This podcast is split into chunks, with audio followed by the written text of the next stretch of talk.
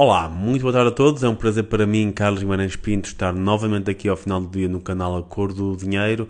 Hum, na economia há muitas questões que são muito pouco intuitivas, eh, por isso é tão difícil de explicar, por isso é tão difícil eh, convencer as pessoas a tomar a opção certa ou então apoiar os, os políticos que, um, que tomam as opções certas. Uma das mais complicadas de perceber é a forma como funciona o mercado de trabalho, ou seja, a forma como uh, as pessoas conseguem arranjar emprego e as empresas oferecem esses empregos. Qual é a política que maximiza o número de empregos, ou seja, que consegue minimizar o número de desempregados? Porquê é que é muito difícil de explicar? Porque qualquer pessoa que olhe para as opções políticas uh, neste campo normalmente irá avaliá-las de forma errada. E eu dou-vos um enorme exemplo, que é alguém que queira manter o desemprego baixo deve facilitar ou complicar os despedimentos. Acho que intuitivamente toda a gente vai dizer que deve complicar ao máximo os despedimentos. Quanto mais complicados forem os despedimentos, menos pessoas são despedidas e, portanto, mais emprego haverá, certo? Errado. Na verdade, não é assim.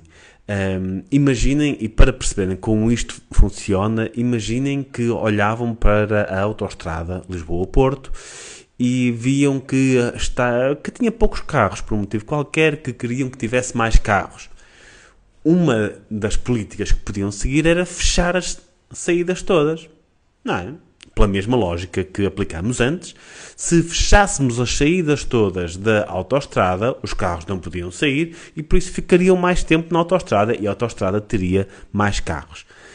Como anteciparão, não seria bem esse o resultado. Na verdade, muitas pessoas nem sequer chegariam a entrar na autoestrada porque sabiam que se entrassem no Porto só podiam sair em Lisboa.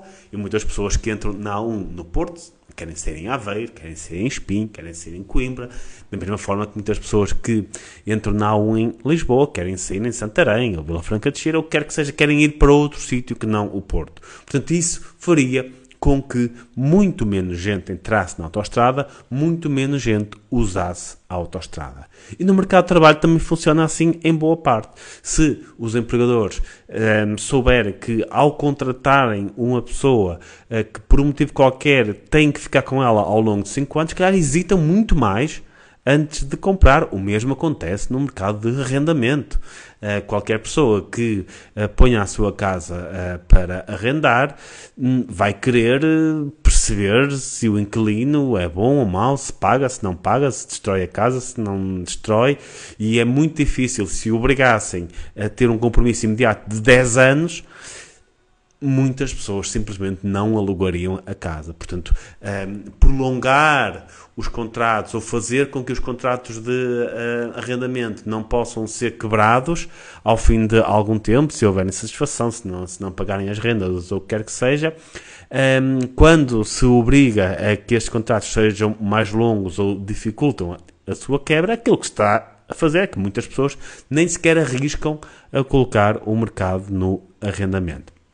Isto pode parecer uh, bastante contra-intuitivo, mas quando pensamos no caso da autoestrada, eu sei que se tem falado muito em autoestradas ultimamente por maus motivos, mas, mas aqui dá uma, dá uma metáfora interessante.